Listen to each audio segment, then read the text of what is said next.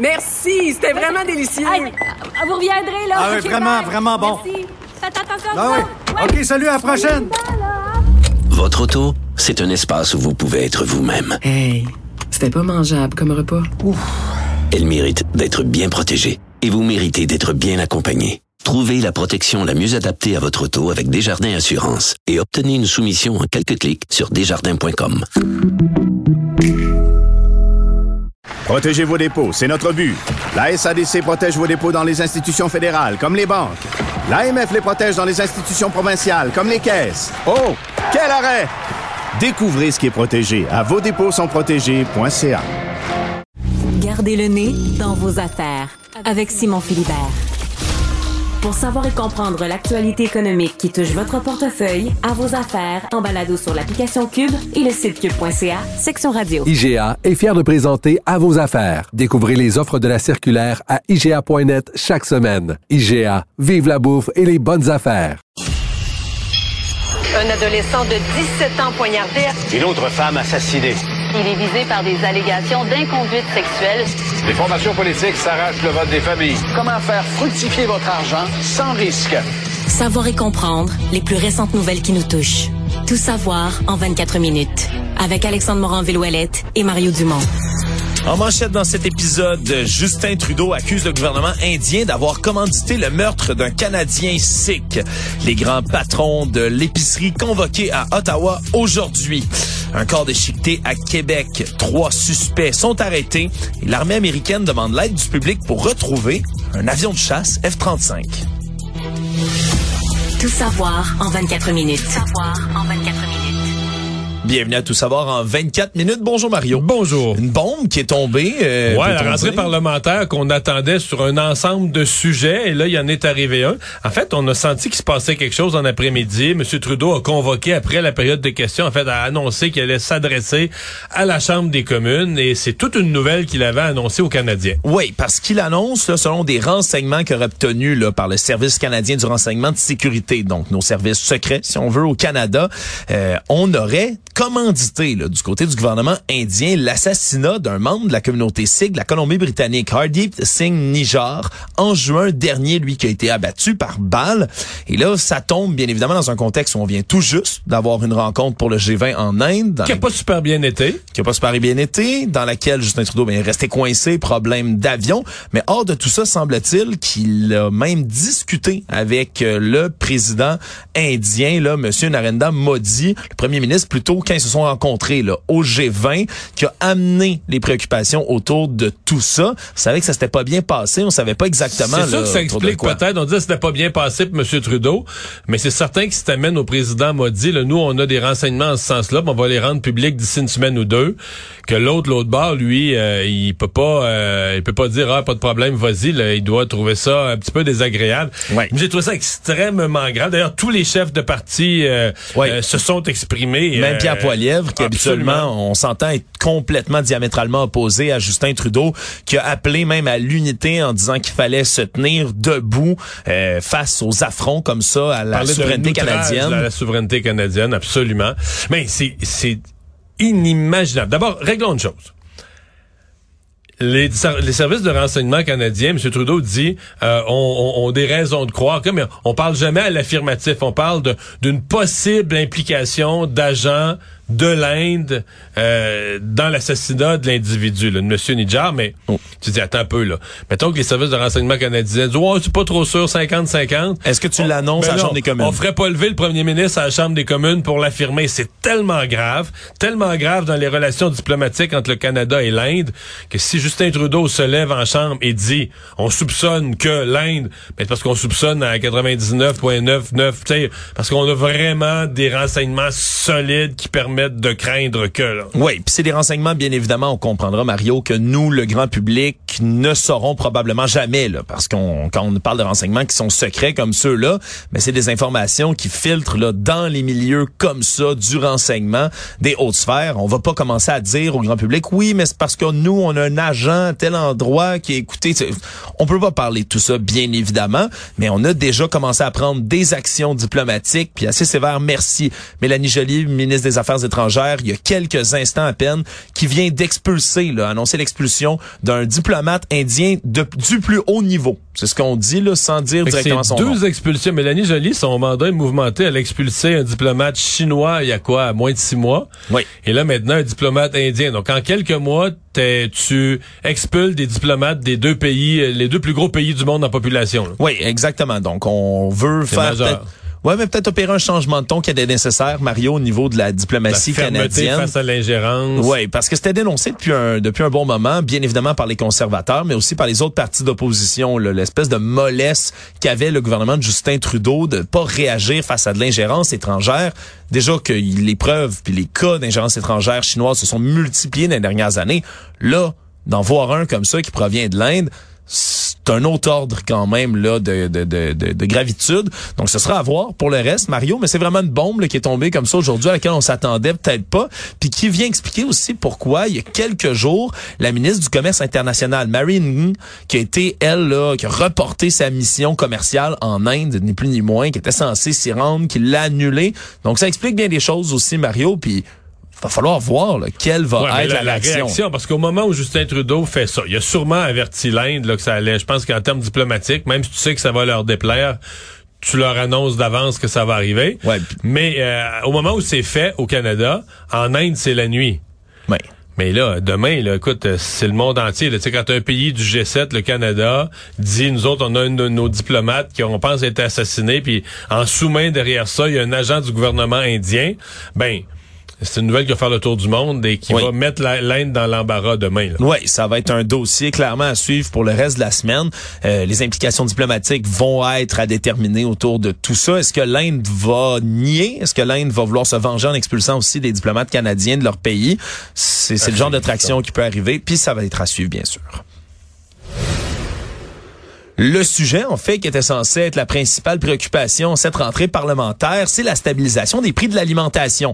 D'ailleurs, les grands patrons des épiceries sont arrivés aujourd'hui à Ottawa pour venir discuter justement d'un plan de stabilisation éventuel du prix des aliments. Puis on avait, quand on dit les géants, là, c'est ni plus ni moins que les présidents et chefs de la direction, par exemple, de Metro, mais également Costco, Sobeys, Walmart, Loblaw, qui étaient présents aujourd'hui, qui se sont rendus, euh, puis qui ont dû passer devant les journalistes. Pas très heureux de le faire euh, pour la plupart. Pas si bavard. Pas, pas très bavard, pas très souriant non plus, mais qui ont rencontré le ministre de l'Industrie, François-Philippe Champagne, la vice-première ministre Chrystia Freeland également, et devaient là, justement commencer à présenter les ébauches d'un plan de stabilisation du prix des aliments d'ici l'action de grâce, sous peine de mesures fiscales. C'est ce qu'on a déjà annoncé du côté du gouvernement de Justin Trudeau.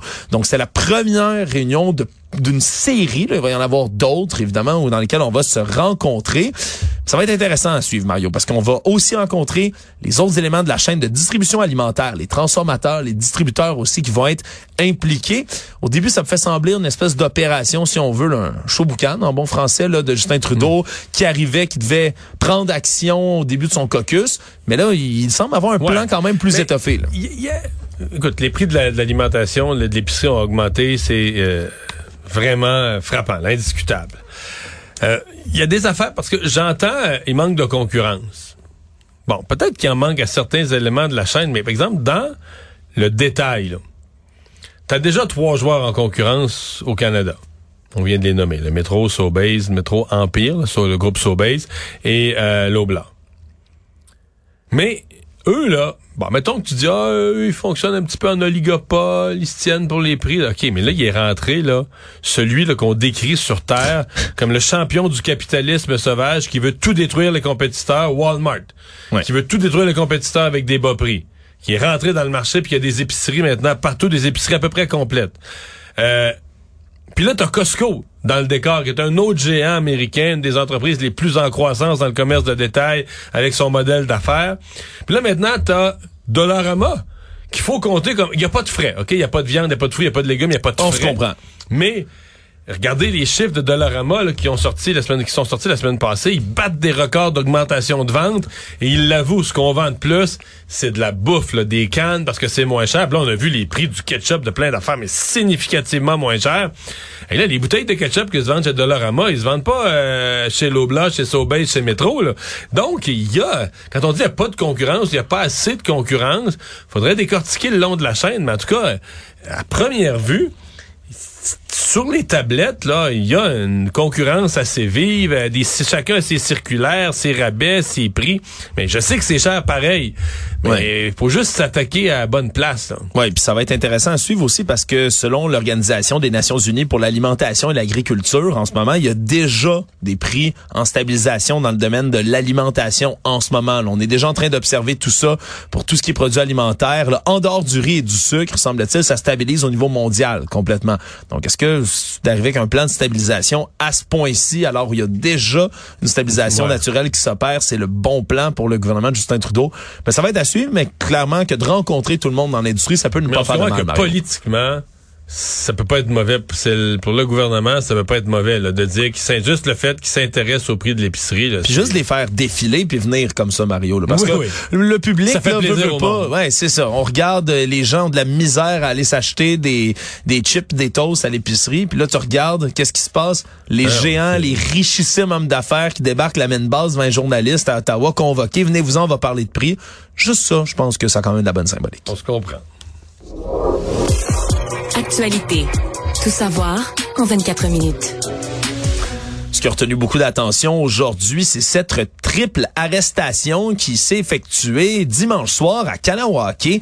Trois suspects présumés dans une affaire de meurtre, Mario, complètement sordide, dans laquelle on aurait mis un corps littéralement à la déchiqueteuse. Trois suspects, je disais Une donc. déchiqueteuse de, de copeaux, là, une déchiqueteuse d'un- d'une entreprise d'émondage. C'est complètement malade. Là. Ouais, parce que ce matin, on fouillait une résidence en ce moment dans laquelle le meurtre aurait été commis à l'origine. La résidence de François Bouchard, un homme de 31 ans, qui fait partie des trois complices arrêtés, les trois complices Et ça, c'est à région de Sorel. Exactement. Parce que les, les restes humains, eux, ont été trouvés à l'ancienne Lorette. Puis hier, l'histoire était traitée un peu comme une histoire de la région de Québec. Mais finalement, on se rend compte que c'est juste une place où, on, selon les informations, c'est juste une place où on serait allé se disposer du corps. Là. Exact. Ben, à contre-cœur, c'est ça. À contre-cœur, premièrement, mais là, on aurait commis le meurtre, selon les premières informations.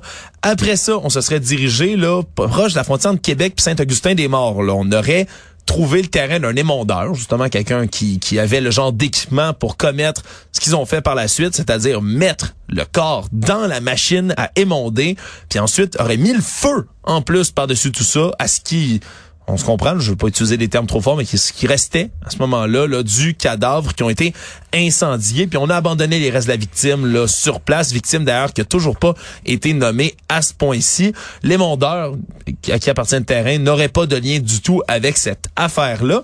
Mais là, ce qu'on apprend, c'est que c'est un meurtre qui pourrait être lié au crime organisé, entre autres, là, et on apprend qu'un des trois suspects, celui justement où la résidence a été fouillée, le François Bouchard, 31 ans, fait partie de ces trois co-accusés pour l'instant et aurait, lui, des liens avec un gang de rue entre autres. C'est ce qu'on a appris dans les dernières heures.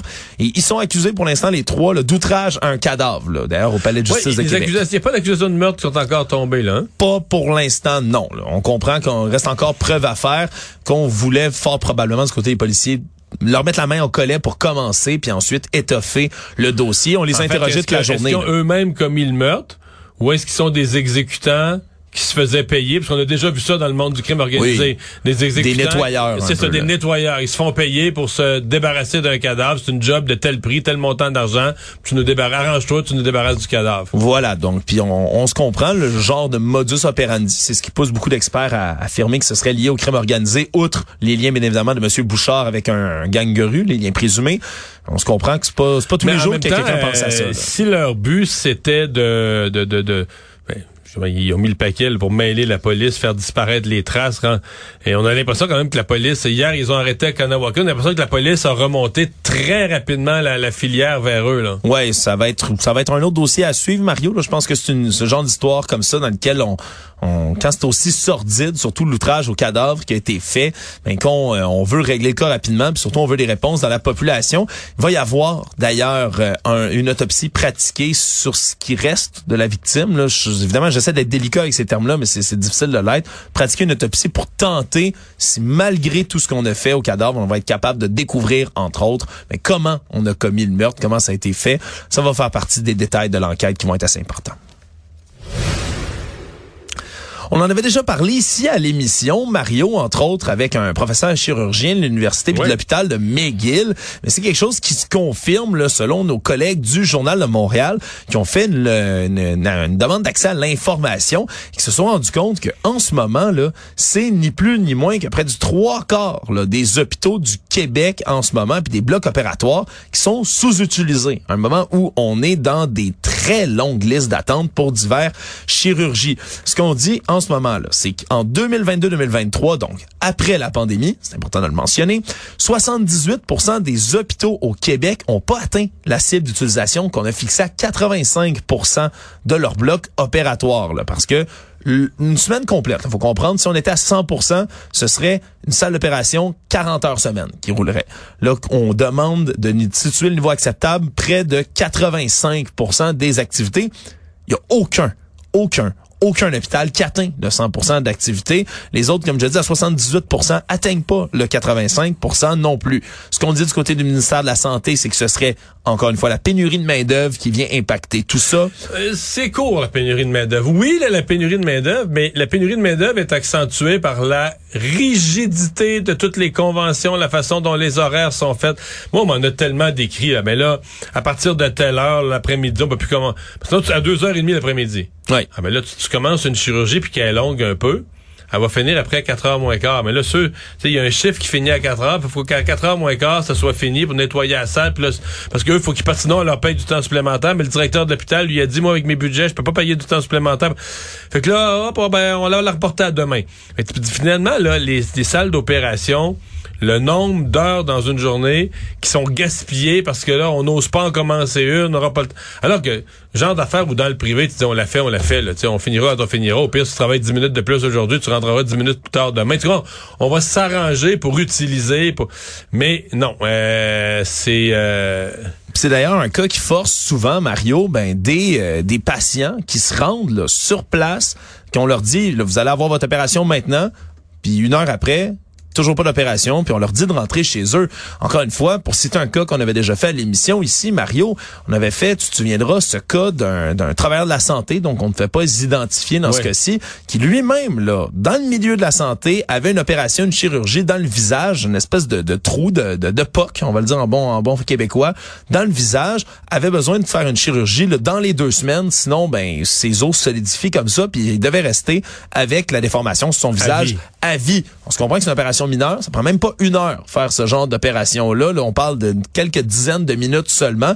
Et son opération a été reportée et reportée et reportée et reportée. Puis chaque fois, il devait faire 24 heures de jeûne complet avant de se rendre jusqu'à l'opération. Puis ça finit par être tellement reporté qu'il n'aura jamais, finalement, l'opération en il question. va vivre avec une déformation au visage. Voilà. Parce que le système de santé...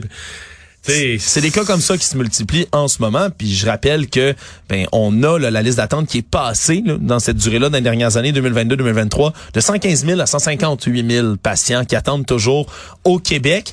La situation est encore une fois là, décriée de ce côté-là. Tout savoir en 24 minutes.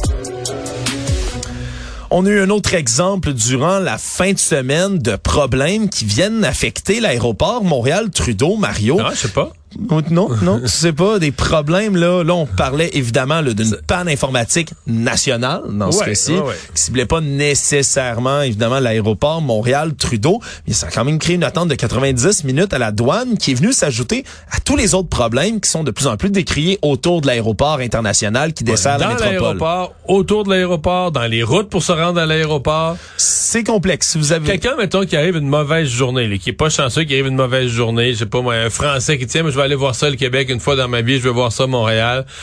Je vais te dire une affaire, là. S'il est mal chanceux, il tombe sur une mauvaise journée à l'aéroport.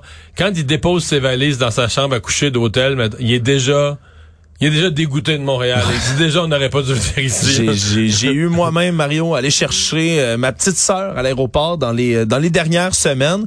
Puis d'y aller puis de revenir, c'est un, c'est un beau périple de trois heures de temps. Cauchemar. hein. C'est, c'est, en étant déjà sur l'île de Montréal, c'est un beau trois heures de voiture à peu près aller-retour. Euh, c'est, non, c'est vraiment quelque chose. Puis c'est ça, la congestion, le transport collectif aussi qui est surchargé. La ligne d'autobus 747. Ouais, les files d'attente. Des files d'attente, semble-t-il, qui sont épouvantables en ce moment. Capotons pas. En 2027, le REM va être là. Bon, voilà Mario, ça a le mérite d'être dit. C'est bientôt ça? S'il n'y a pas de délai, s'il n'y a pas de Ah, dépassement de coût, ok là, c'est c'est moi qui est pessimiste hein, cette fois aujourd'hui, mais c'est devenu aujourd'hui le sujet à la ville de Montréal, au conseil de ville entre autres. On a décidé d'aborder le sujet, la ville qui a reconnu en ce moment qu'il faut trouver des solutions pour inverser la tendance, mais c'est euh, encore une fois là, vraiment un portrait qui est absolument ahurissant de la situation autour de tout ça. Va falloir avoir des discussions semble-t-il, mais à plusieurs niveaux parce que là après ça, ben il y a des terrains qui appartiennent au fédéral, comme c'est un aéroport fédéral, il y a des le ministère des Transports qui s'occupe des routes, il y a plusieurs acteurs autres que la ville qui doivent être interpellés dans ce dossier-là. Il faudra voir si tous ces toutes ces belles personnes vont réussir à se parler, Marion. Économie. Sujet qui revient à peu près tous les automnes. C'est un peu déprimant de le dire, mais on est déjà au mois de septembre. Qui revient, c'est les- le bois de chauffage, puis tous les arnaqueurs en ligne qui tournent autour de cette industrie-là. Il y a certains Pourquoi il y, a propriétaires. des- il y a plus d'arnaquages? Je voyais ça en fin de semaine, mais qu'est-ce qui explique qu'il y a plus d'arnaquages? C'est quelque chose euh, annuel, saisonnier? euh, C'est quelque chose de saisonnier, puis de l'autre côté, c'est un peu quelque chose qui, se fait de gré à gré. Là. T'as pas nécessairement une grande, euh, Donc une les gens, grande se font, chaîne. les gens qui- se font apparaître sur les sites de petites annonces. Là. Oui, comme étant ben, des entreprises de bois de chauffage. Puis là, tu te Ils sont payés d'avance. ben souvent exige de se faire payer d'avance, ou du moins de se faire payer la moitié. Là. La plupart du temps, par exemple, là, vous demandez 10 cordes de bois, euh, 100 pièces la corde de bois. Puis là, on vous dit, ben regardez, là, vous en avez commandé 10, c'est 1000 dollars. Vous payez 500 tout de suite, vous payez 500 qu'on vient, vous le portez. faut réserver tout ça, payable à la livraison. Puis quand les gens, évidemment, payent le 500 dollars, après ça, vous verrez jamais les cordes de bois de toute votre sainte vie. Puis vous retrouverez plus l'entreprise, il n'y a plus rien qui existe, tout disparaît. là. La plupart de ces entreprises-là, ben, œuvrent sur Facebook, sur les réseaux sociaux, puis utilisent même les images de d'autres entreprises de bois de chauffage, souvent, pour être capable d'opérer de ce si, côté-là. si tu veux trouver une corde de bois sur le web, euh, c'est pas trop compliqué. Là. Non, c'est ça. Une photo de corde de bois. Là. Ouais, voilà. Puis c'est c'est ce qui est assez dommage pour l'industrie, entre autres, du bois de chauffage, Mario, qui, eux, tiennent non seulement ben, à dénoncer la situation, puis à dire, ben, c'est parce que le problème, c'est que 100 dollars pour, la- pour une corde de bois comme ça, c'est plus qu'une aubaine. C'est pas un prix habituellement qui, qui, que vous devez payer pour tout ça. Eux disent que cette année, là, c'est autour de 125 dollars, puis que même là, avec tout ce qui s'est passé, on a Donc perdu. quand c'est très en bas du prix du marché, c'est suspect. Oui, exact. C'est le genre d'affaire sur lequel il faut être suspect, mais ça vient, entre autres, ben, enlever de la, de la, de la, de la- des, des affaires à ces entreprises-là. Imagine, c'est toi, tu, tu t'exiges 125 dollars, puis ouais, mais on en a vu plein, nous, à 100 dollars sur le web. Parce que c'est pas ça le prix du marché. C'est ce qu'on tient à Ouais. rappeler du côté de ces entreprises-là. De manière générale, Mario, là, tout ce qui est sur le web, tout ce qui est vente en ligne, entre autres, quand on vous demande des paiements d'avance, là, les chances sont que c'est c'est Ouais. Paiement sur livraison. idée. Idéalement, paiement sur livraison. Idéalement, paiement sur livraison, ce qu'on recommande aussi, ben, c'est d'avoir une facture puis de payer des taxes. Dans ce cas-ci, ben, vous êtes certifié au moins ou presque. Mais tout ce qui se vend une- sur les petites annonces, les gens payent leurs taxes, non? Ouais, ouais, ouais, ouais, Mario. Je sais pas. Le monde. Nouvelle qui a pris le monde complètement par surprise aujourd'hui, Mario. On a euh, fait une demande au grand public du côté de l'armée américaine pour retrouver un jet F-35. Tu sais, les avions de combat réputés comme étant les plus forts du monde, ça vaut à peu près 80 millions minimum la pièce. Ben, on en a perdu un du côté de l'armée américaine. Histoire ahurissante qui commence dimanche. Il y a eu un pépin. On refuse de le décrire alors qu'un avion était en train de survoler ben, les États-Unis, était tout près là de Charleston et a tout simplement, en Caroline du Sud, ça, décidé de s'éjecter en raison du problème. L'autre problème, c'est que le F-35, lui, est en pilotage automatique, ce qui fait qu'il a continué à avancer puis à voler dans les airs sans qu'on puisse savoir du tout où il se trouve. Puis après ça, le deuxième problème, semble-t-il que la balise pour détecter l'appareil n'était pas activée à l'intérieur parce que c'était seulement un entraînement et donc que l'avion a continué d'avancer comme ça sur le pilote automatique dans les airs et va continuer jusqu'à ce que son carburant cesse, Mario, jusqu'à ce qu'il en ait plus. Et le pire dans tout ça, mais comme c'est des avions qui sont réputés furtifs et qui ont des technologies furtives, puis on n'est pas capable de le retrouver du Par côté de radar. l'armée. Il On rentre est- pas ses radars. ils rentrent pas sur les radars du tout. Alors, ben, dans un événement qui s'en vient complètement embarrassant pour l'armée américaine, ben, on n'est pas capable de retrouver l'avion. On demande au public de venir aider. Mais là, il, s'est écrasé quelque part à cette heure-ci. Là. Ah, tu devrais, Mario, il Au bout de son essence, là, au Mais bout de son- où? se serait-il écrasé? Mais la question demeure, puis les recherches se poursuivent pour tenter de retrouver le fameux F-35. Mais ça veut qui- dire qu'il aurait aussi pu tomber sur un quartier résidentiel, parce qu'à ce moment-là, euh, trop de monde saurait où il est tombé? Ben là, euh, peut-être. Peut-être, Mario. Honnêtement, toutes les spéculations sont dans les airs. Puis évidemment, l'armée puis l'armée de l'air américaine sont bien évidemment avares complètement de détails, refusent de donner plus d'informations par rapport Mais à tout bizarre, ça. tout ça quand même. C'est une histoire complètement, complètement bizarre, Mario, puis qui qui démontre encore une fois que même, même, même dans les milieux comme l'armée où tout est ultra secret puis tout est ultra surveillé, ben on peut avoir des ennuis comme ceux-là. Puis ça faisait rappeler Mario, je suis allé faire une petite euh, revue historique aujourd'hui.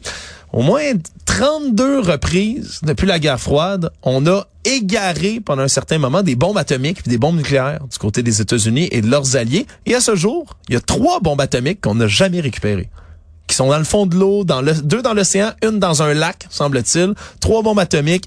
Impossible d'aller les récupérer. Comme quoi, euh, on peut perdre un jet, on peut perdre une bombe atomique. Si vous perdez vos clés, sentez-vous pas trop mal. Résumer l'actualité en 24 minutes, c'est mission accomplie.